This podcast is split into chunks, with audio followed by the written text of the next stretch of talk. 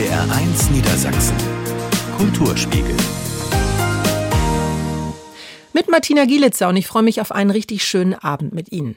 Morgen Abend findet im Theater am EGI Die Unmöglichen eine szenische Lesung statt. Mit dabei viele bekannte Schauspielerinnen und Schauspieler, unter anderem Jan-Josef Liefers, David Striso, Merit Becker und Claudia Michelsen. Und dazu begrüße ich gleich Simone Henke. Sie ist von Kunstgerecht aus Hannover hier bei mir im Studio und sie hat das Ganze vor fünf Jahren ins Leben gerufen. Dann gratulieren wir nachträglich Krimi-Bestseller-Autor Klaus-Peter Wolf zum 70. Geburtstag. Wir haben ihn in Norden getroffen.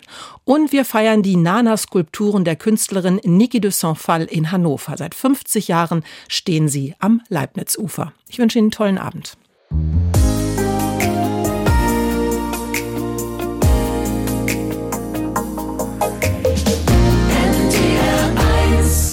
Der Dienstagabend hier im Kulturspiegel bei NDR1 Niedersachsen. Die Unmöglichen, das ist eine szenische Lesung morgen Abend um 20 Uhr im Theater am EGI in Hannover.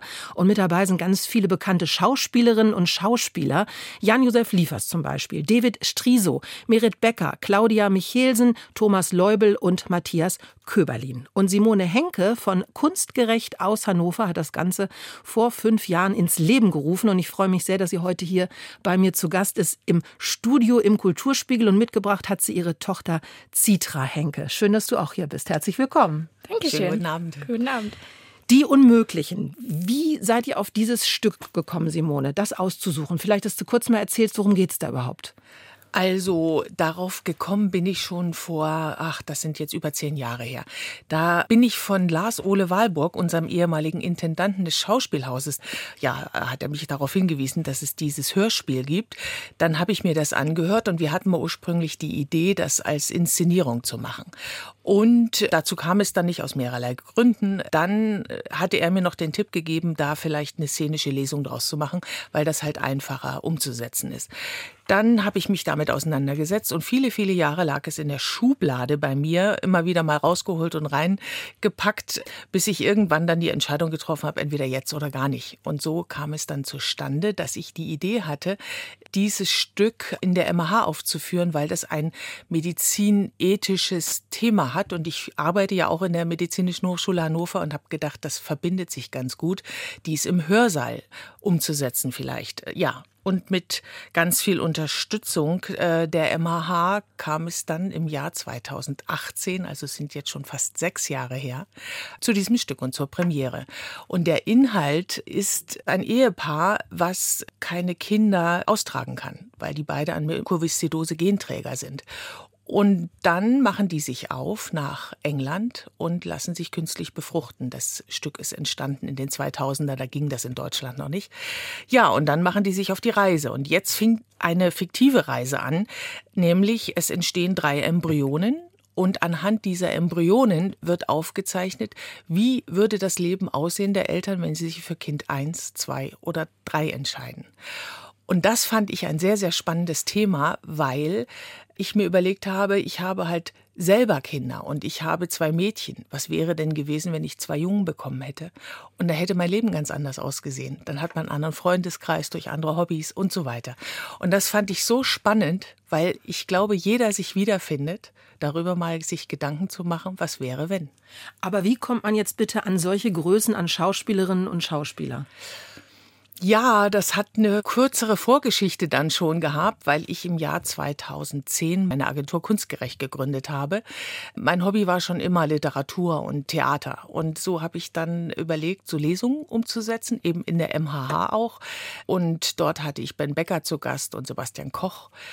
Und durch Zufall habe ich Klaus-Maria Brandauer in Berlin kennengelernt, mal ganz ähm, ja, wie gesagt, spontan im Theater.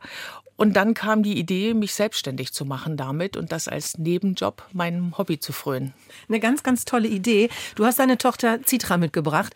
Du hast auch schon häufiger mal auf der Bühne gestanden, bist jetzt auch dabei, morgen Abend bei Die Unmöglichen. Da hast du eine kleine Rolle. Wie ist das so, mit diesen Schauspielern auf der Bühne zu sein? Also es ist jedes Mal aufs Neue irgendwie aufregend. Ich habe meine Mutter damals gebeten, mir eine kleine Rolle zu geben, weil ich halt immer mal so auf der Bühne stehen wollte.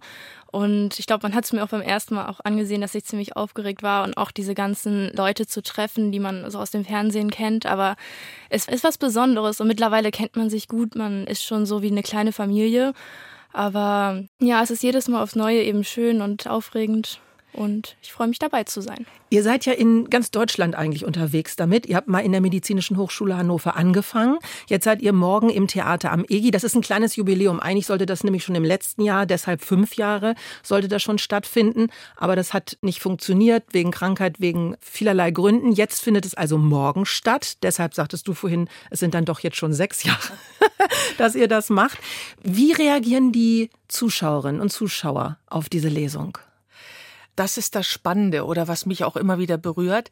Egal wo wir hinkommen, in diesen fünf Jahren haben wir ja, ich weiß gar nicht, 30, 40 Aufführungen mindestens gehabt. Corona hat uns ein bisschen ausgenockt wie alle, aber ansonsten sind wir wirklich durchgängig auf Tour. Auch in Österreich sind wir gewesen. Aber was überall das Gleiche ist, die Menschen, die kommen, lachen immer an den gleichen Stellen. Es ist immer Stille an den gleichen Stellen, egal wo man ist. Es ist immer der gleiche Ablauf auch am Ende wenn Jan Josef Liefers das letzte Wort spricht, ist ein ganz kurzer Moment Stille, so geht's noch weiter oder nicht, und dann kommt wirklich immer frenetischer Applaus, Standing Ovation und die Leute sind echt aus dem Häuschen. Und das Schöne ist so zu bemerken, wie die Leute da mitgehen und das ist immer, was man aus den Gesichtern ablesen kann. Und das berührt mich so sehr, weil ich weiß, hier habe ich was geschaffen, was die Menschen wirklich positiv stimmt. So, also die gehen mit einem guten Gefühl raus. Und das finde ich schön. Und wie ist die Resonanz beispielsweise jetzt von Claudia Michelsen? Die kennt man ja auch aus dem Fernsehen, eine großartige Schauspielerin. Oder jetzt Merit Becker, David Striso. Wie reagieren die auf dieses Stück, auf diese Lesung? Also was ich immer noch bemerke, und wir schreiben ja viel oder telefonieren viel miteinander, wenn wir vorbereiten oder auch zwischendurch mit einigen, von denen bin ich wirklich sehr, sehr gut befreundet mittlerweile, dann trifft man sich mal so zwischendurch. Aber die freuen sich alle wie am ersten Tag. Ich, darum sage ich, es waren fast sechs Jahre, weil wir eben geprobt haben damals im Jahr 2018. Und da hat man sich so kennengelernt und alle sich so zu, gesammelt. Und darauf, dass wir uns damals so auf die Premiere gefreut haben, was kommt da, weil die Schauspieler das auch nicht kennen, große solche Ensemblelesungen. Und wenn ich jetzt das sehe, es ist immer noch wie am Anfang. Die freuen sich jedes Mal, wenn wir uns treffen und das ist immer wie so ein, ja, wie so ein, so ein Klassentreffen oder so. Und jeder hat was zu erzählen und man freut sich einfach aufeinander. Und wie laufen diese Proben ab? Da ist mit Sicherheit ja auch schon mal das ein oder andere passiert. Komisch, witzig. Ach, da gibt's ja alles. Also Also ja, ich, ich weiß gar nicht, wenn man jetzt aus dem Nähkästchen plaudert, was da so ist, aber ich hatte mit David Striso, das war, ich glaube, so das, was mir am meisten in Erinnerung geblieben ist, da hatten wir in Leipzig ein Gewandhaus die Lesung und David ist am Vortag oder am Vorabend Vater geworden. Und dann kam der wirklich von äh, mit dem Flieger an, sollte in München landen, sollte dann mit dem Flieger nach Leipzig fliegen. Den Flieger hat er verpasst, dann ist er in Zug gestiegen und hat irgendwie verpasst, in Leipzig auszusteigen, landete in Jena. Die Zeit war immer knapper und er rief an, ihr Jena Bahnhof und hier gibt's keine Taxen. So, und wir wirklich alle wir, jeder telefonierte, irgendwie ein Taxi zu organisieren in Jena, damit er noch nach Leipzig kommt. Und sieben Minuten bevor es losgeht, stürzte er dann wirklich rein, umziehen auf die Bühne und es passte. Ja. Großartig. Was ich so toll finde an dieser Lesung, es ist für einen guten Zweck. Also da geht ganz viel Geld dann in ein ganz besonderes Projekt. Erzähl vielleicht mal davon. Ja, also der Hintergrund ist ja, dass wir, wie gesagt, das in der MH diese Lesung hatten und da hat uns damals der Professor Schmidt, der leider nicht mehr unter uns weilt, mich großartig unterstützt. Der arbeitete in der Rheumatologie, Immunologie und hatte ein Rheumazentrum e.V. Und damit wurden wir unterstützt, dass das umgesetzt werden konnte, das Stück. Und als Dankeschön haben wir uns jetzt überlegt, als nach fünf Jahren Jubiläum hier nach Hannover zurückzukehren, das Jubiläum hier zu feiern und über die MH-Stiftung halt das Rheumazentrum ein kleines Dankeschön Obolus und dafür geben die Schauspieler des Ensembles alle einen Teil ihres Honorars ab. Ja, finde ich großartig, muss ich ganz ehrlich sagen. Jetzt ist es ja morgen soweit. Citra, wie aufgeregt bist du? Äh, schon ein bisschen. Also ich habe morgen tatsächlich auch noch Uni in Hamburg und muss dann nach der Uni schnell noch in Zug steigen, um dann noch rechtzeitig zur Vorstellung zu kommen. Aber ja, ich bin schon aufgeregt und begeistert. Und wie ist das für die Mutter, wenn die dann auch dabei ist und die Tochter auf der Bühne sieht? Citra hat ja schon, als sie ganz jung war, mit Ben Becker hier im Schauspielhaus äh, auf den Brettern der Bühne gestanden. Ich kenne das eigentlich so und ich weiß, ich kann mich auf sie verlassen. Sie nimmt es sehr ernst und auch wenn es eine kleine Rolle ist, ist es ja trotzdem ein Beitrag zu dem Stück. Und ja, irgendwie ist es schon so eine Selbstverständlichkeit, dass sie mit dazugehört.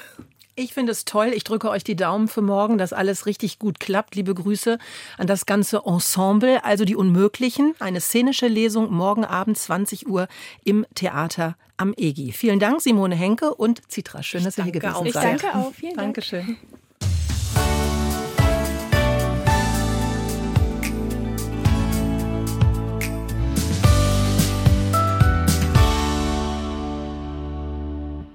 Der Kulturspiegel hier bei NDR 1 Niedersachsen am Dienstag. Ostfriesenwut, Ostfriesensünde, Ostfriesenfalle. Das sind nur einige der Buchtitel aus der Erfolgsreihe von Klaus-Peter Wolf mit seiner Hauptfigur der Kommissarin Ann-Kathrin Klaassen. Er hat auch noch weitere Titel auf Lager, schreibt Krimis für Kinder und Erwachsene. 18 davon haben auf Anhieb den Sprung auf die Spiegel-Bestsellerliste geschafft. Am letzten Freitag, da wurde der Autor 70 Jahre alt. Helgard Füchsel hat ihn in Norden getroffen.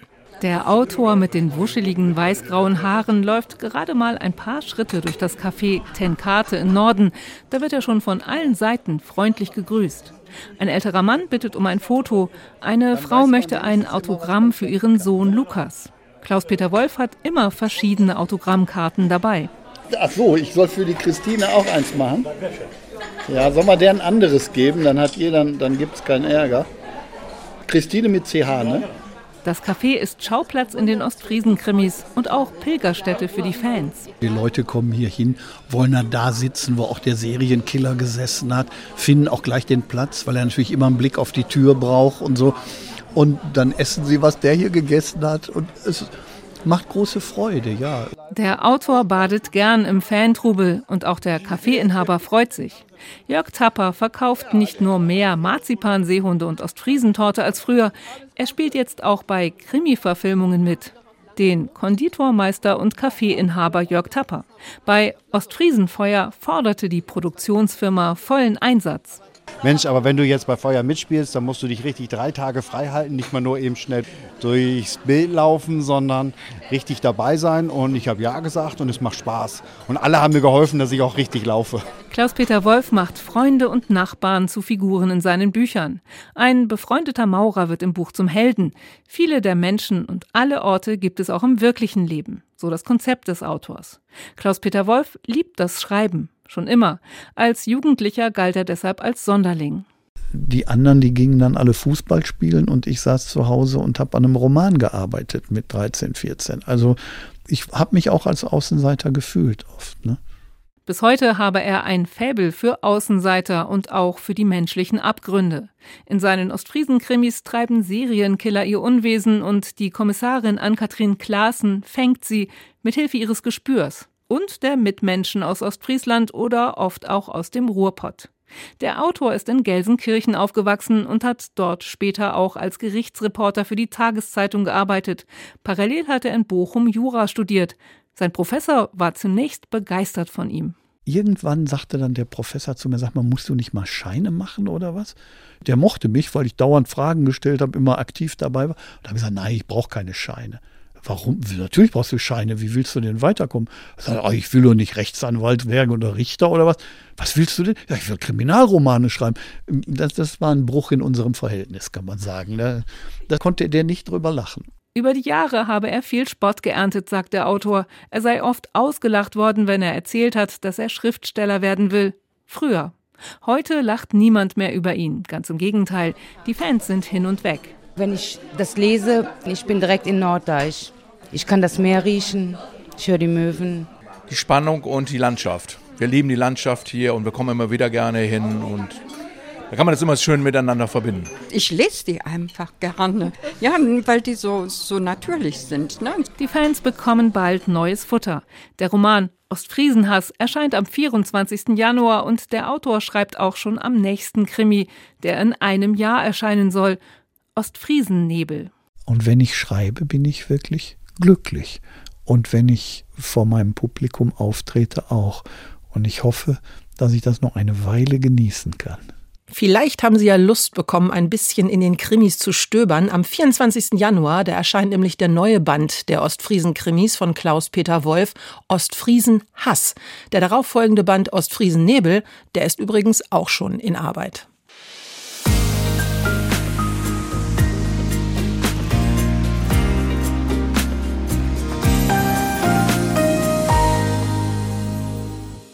NDR1 Niedersachsen Kulturspiegelzeit am Dienstag, am 14. Januar 1974, vor zwei Tagen, also vor gut 50 Jahren, wurden in Hannover trotz anfänglicher Proteste die Nana-Skulpturen der Künstlerin Niki de Saint-Phal am Leibnizufer aufgestellt. Britta Lummer erinnert sich. Sophie, Charlotte und Caroline. So heißen die drei Nanas, die in Hannover für viel Aufregung sorgen sollen. Sie sind eine Auftragsarbeit für Niki de Saint-Phal. Für 180.000 D-Mark hat die Stadt Hannover die drei Skulpturen gekauft, wie sich die Künstlerin in einem Dokumentarfilm von Peter Schamoni erinnert. I've been asked to make three giant nanas dies ist ein Modell für Nanas, die in Hannover stehen werden. Man hat mich gebeten, drei riesige Nanas zu machen, die am See stehen und die Grünanlage etwas fröhlicher machen sollen. Doch statt glücklichen Gesichtern gibt es Widerstand unter den Bürgern. 20.000 Unterschriften werden im Vorfeld gegen die prallen Frauenfiguren gesammelt. Und Begeisterung sieht an diesem kühlen Wintertag im Jahr 1974 in Hannover wahrlich anders aus. Nicht nur die Künstlerin Niki de Saint-Phal ist zum Leineufer gereist, auch hunderte Menschen sind gekommen, um gegen die drei knallebunten, überlebensgroßen Polyesternanas lautstark zu protestieren. Unter mürrischen Blicken von Passanten werden die üppigen Frauenfiguren, die lustvoll ihre Leibeshülle zur Schau tragen, aus ihren Holzkisten gehievt. Das ist eine verkrüppelte Illusion. Oh, ich finde das gut. Die Straße, das Grau kommt mal weg. Finde ich nicht schlecht. Gottes Willen. Mal was anderes. Gottes Willen. Niki de Saint-Phal ist fasziniert von den heftigen Reaktionen. in 1974 it was the biggest political event. 1974 war das das größte politische Ereignis über Kunst in Deutschland. Es gab einen Riesenkrach und es war eine politische Angelegenheit.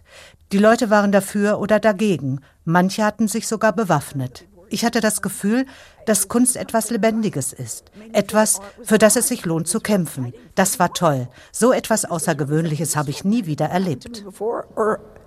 Schon früh zeigt sich bei Niki de Saint-Phal, die in einer reichen und adeligen französischen Bankiersfamilie zuerst in Paris, später in New York aufwächst, eine Begeisterung für die Rolle der Frau in der Kunst. Bereits mit zwölf Jahren wurde ich in der Schule Feministin. Nach zwei Jahren hat man mich rausgeschmissen, weil ich das Geschlecht der Statuen rot malte. Man hat mir gesagt, entweder du fliegst raus oder du gehst zum Psychiater. Meine Eltern haben das Kloster vorgezogen. Beim Psychiater landet de Saint-Phal trotzdem später. Dort wird sie ihre teils grausame Kindheit aufarbeiten. Sie wird streng katholisch erzogen, hat stets das Gefühl, eine Belastung für ihre Familie zu sein, wird von den Eltern geschlagen und vom Vater sexuell missbraucht. Mit nur 18 Jahren heiratet sie ihren Jugendfreund, den Schriftsteller Harry Matthews. Sie bekommen eine Tochter und ziehen nach Paris. Dort erleidet Niki de Saint-Phal einen Nervenzusammenbruch und kommt während der Therapie zur Malerei. Ihre Kunst ist voller Schmerz, Wut und weiblicher Aggressivität gegen Männer. Das ist auch der Motor für ihr frühes Werk. Ihre Bilder sollen weinen. Mit einem Gewehr zielt sie auf Farbbeutel, angebracht auf Leinwänden und schießt sich so ihren Weg frei.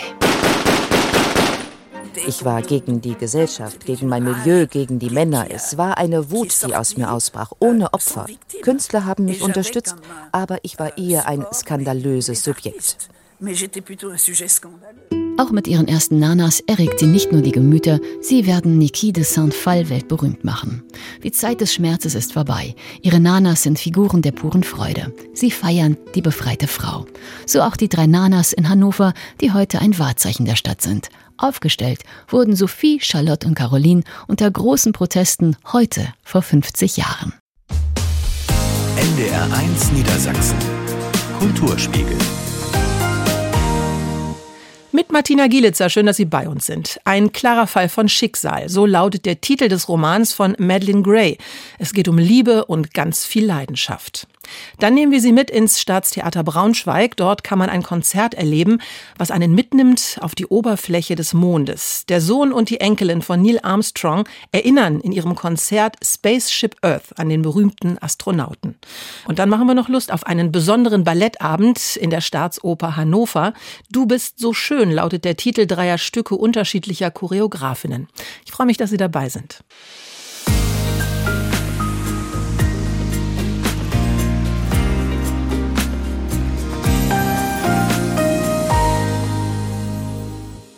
Dienstagabend, Sie hören den Kulturspiegel hier bei NDR 1 Niedersachsen. Wenn man frisch verliebt ist, ja, dann hat man Schmetterlinge im Bauch. Und dann schreibt man sich den ganzen Tag Nachrichten. Und wenn man sich dann endlich sehen kann, ja, dann wird es leidenschaftlich. Dumm nur, wenn der andere verheiratet ist. Das passiert der Heldin im Roman Ein klarer Fall von Schicksal der Australierin Madeleine Gray. Es wird ein nervenaufreibendes Wartespiel, bei dem es keine Gewinner gibt. Danny Marks, Mark Harlow, hat das Buch gelesen und stellt es uns mal vor. Es ist Liebe. Hera, Mitte 20, ist sich sicher, dass Arthur, Mitte 40, der Mann ihres Lebens ist. Sie arbeitet als Community Managerin, er ist ein hohes Tier in der Firma. Eine ganze Weile schreiben sie auf der Dienst-Chat-App hin und her. Die beiden haben einfach einen Vibe. Und dann ist der Moment gekommen. Sie schlafen miteinander. Kaum ist der Akt vollzogen, klingelt Arthurs Handy. Und es war klar, dass es eine Frau war. Und ich blickte ihn an und langsam dämmerte es mir. Und er blickte mich an und wusste, dass ich es wusste. Und dann sagte er, es tut mir so leid, Hera. Und dann stand er auf. Und geht zu seiner Frau.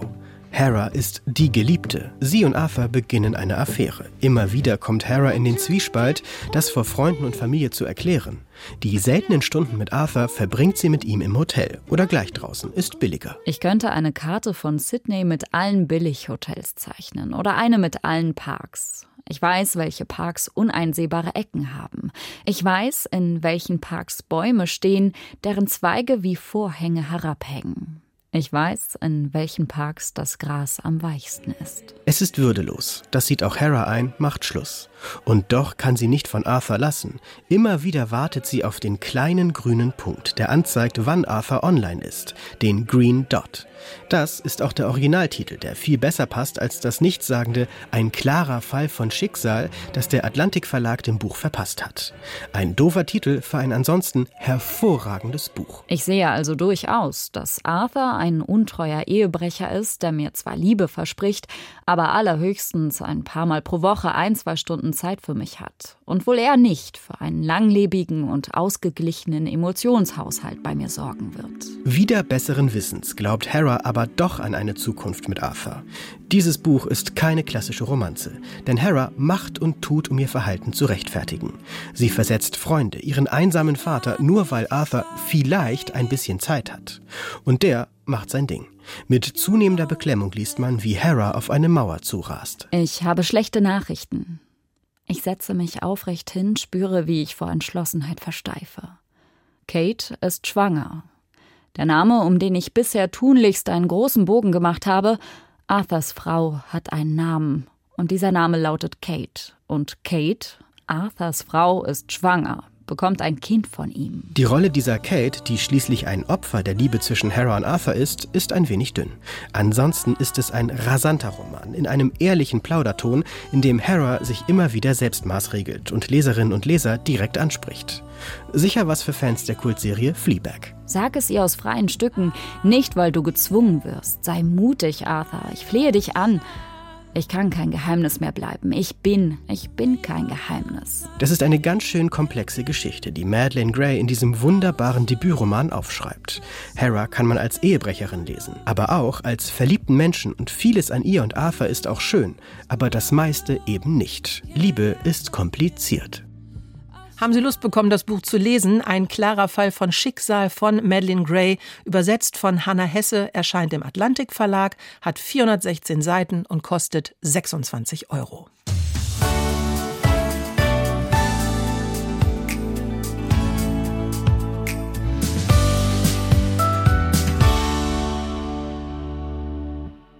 Schön, dass Sie bei uns sind. Dienstagabend im Kulturspiegel hier bei NDR 1 Niedersachsen.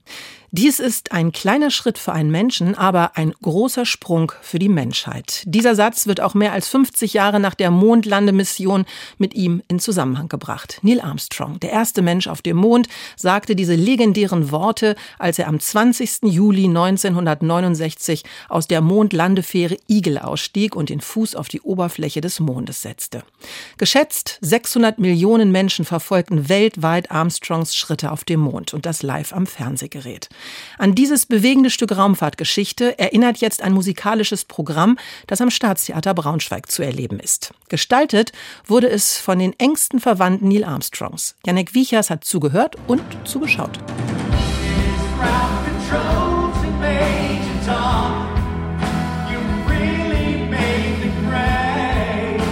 Ein Klassiker des Space Rock. David Bowies Song Space Oddity erschien wenige Tage vor dem Start der Apollo-Mission, zu der die drei Astronauten Buzz Aldrin, Michael Collins und Neil Armstrong sich einst zum Mond aufmachten. Im Sommer 1969 traf Bowie damit den Nerv der Zeit.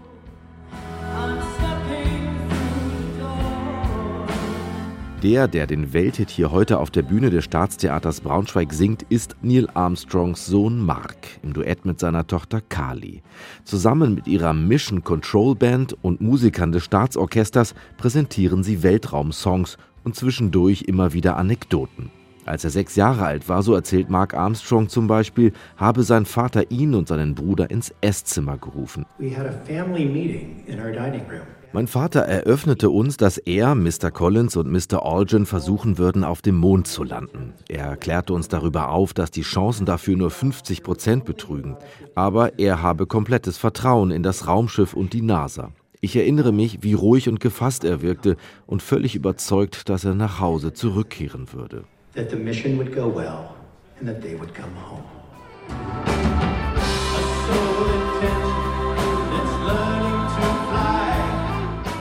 Pink Floyds Learning to Fly, Walking on the Moon von The Police oder Bart Howards Fly Me to the Moon. Mit dem Konzert will Mark Armstrong den Zauber der Raumfahrt feiern, denn die habe ihn sein ganzes Leben lang begleitet und geprägt, berichtet der 60-Jährige im Interview vor dem Konzert. How could it be otherwise? Really? Natürlich, die Raumfahrt war das alles dominierende Thema in meiner Kindheit und auch darüber hinaus.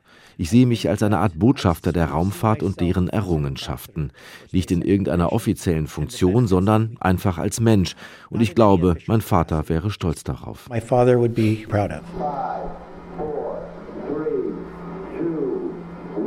Garniert wird der biografische und historische Abend immer wieder von Fotos aus dem Familienalbum der Armstrongs und mit beeindruckenden Filmaufnahmen. Da ist die feuerspeiende Saturn-Rakete, wie sie majestätisch vom Raumbahnhof abhebt. Verwackelte Schwarz-Weiß-Aufnahmen von Neil Armstrong beim Rasieren in der Raumkapsel, Überflüge des Mondes und die kleine zerbrechlich wirkende Erdkugel inmitten der Schwärze des Alls. Wir möchten, dass die Leute begreifen, wie zerbrechlich unsere Erde ist und dass wir alle nur diese eine Erde haben, auf der wir gemeinsam klarkommen müssen und die es gilt zu schützen.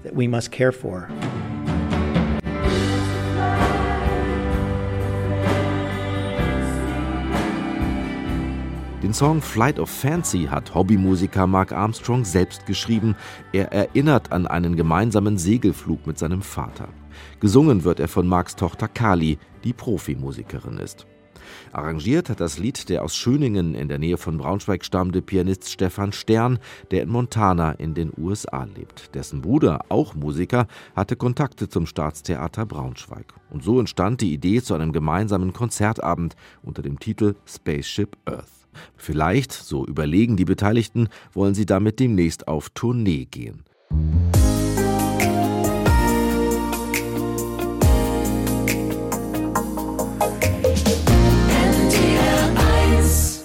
Dienstagabend, der Kulturspiegel hier bei NDR 1 Niedersachsen. Am Wochenende feierte in der Staatsoper Hannover ein neuer Ballettabend Premiere.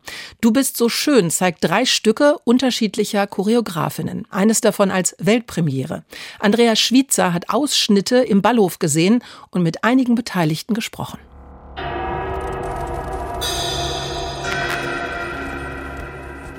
Klinisch kalt und futuristisch. Liliana Barosch erschafft mit Archium eine Welt, in der sich Menschen wie einzelne Zellen oder mikroskopisch kleine Tierchen bewegen. Zuckende, rollende, sich in alle Richtungen verrenkende Arme und Hälse, regungslose Gesichter, leere Blicke. Und doch stehen sie in Beziehung zueinander, diese skurrilen Wesen, die da über die Bühne meandern.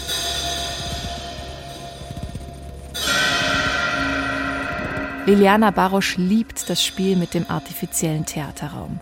Außerdem hat die Portugiesin ein Faible für Biologie. Evolution has been always kind of like a central Evolution, organisches Leben, das ist für mich ein zentrales Thema. Wie hat alles angefangen? Was verbindet uns? Wohin steuern wir? Wie wollen wir zusammenleben? Darüber denke ich viel nach. Das Stück Archium ist so etwas wie ein weiterer Blickwinkel auf diese Fragen.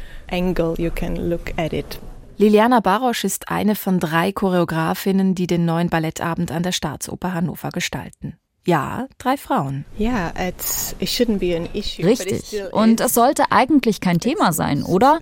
Das ist das Irritierende daran. It shouldn't be a point. Ja, es ging um interessante Bewegungstechniken oder Stile, die alle diese Choreografinnen mitbringen. Also sie sind sehr unterschiedlich, aber irgendwo gibt es doch auch wieder eine bestimmte Verbindung. Und wie gesagt, wenn wir so einen Abend machen, dann versuchen wir auch hochkarätige Choreografen nach Hannover zu bekommen und das ist uns diesmal gelungen. Ballettdirektor Christian Bloßfeld schaut zufrieden auf viele Wochen Arbeit zurück. Das Ensemble war auch über Weihnachten schwer beschäftigt. Tänzerisch besonders anspruchsvoll sei das Stück Bask von Azure Barton. Die international erfolgreiche Kanadierin lotet darin die Beziehung zwischen Bühne und Publikum aus. Tänzer Maurus Gauthier verführt in einer kurzen Sequenz als schelmischer Gaukler denn auch mühelos alle im Ballhof.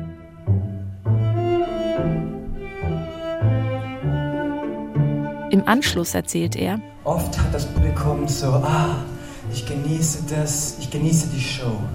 Und sie versucht das umzudrehen, ich genieße euch. Wir spielen mit euch mit verschiedenen Gesten und ja, ist nicht einfach, auch so natürlich. Ebenfalls auf etlichen Bühnen zu Hause, in dieser Saison unter anderem in Berlin und München, ist Sharon Eyal. Die Israelin lernte und lehrte an der legendären Batsheva Dance Company. Harte Techno-Beats und ein androgyn anmutendes Ensemble, das sind die Markenzeichen ihrer Choreografien. In Hannover zeigt sie ein älteres Stück, Love. Für Tänzerin Lili Takobian ein Glücksfall. Sie tanzt schon über zehn Jahre in Hannover und mit Sharon Eyal wollte sie unbedingt einmal zusammenarbeiten. Ich habe ein Stück von ihr gesehen, ich glaube es war 2016. Ich war gleich verliebt. Der DJ hat live gespielt, die Musik und Sharon war auch da neben ihm und sie hat den ganzen Stück auf der gleichen Energie mitgetanzt und ich war auch neben denen einfach so äh, von ihr fasziniert.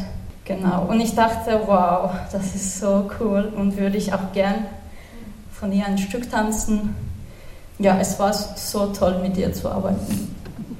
Vielversprechende erste Einblicke und markante Choreografinnen lassen vermuten, es wird mehr als einfach nur ein schöner Ballettabend werden. Du bist so schön, das ist der Titel des dreiteiligen Ballettabends in Hannover. Und die nächsten Abende, auf die Sie sich freuen können, sind am 17., am 21. und am 27. Januar.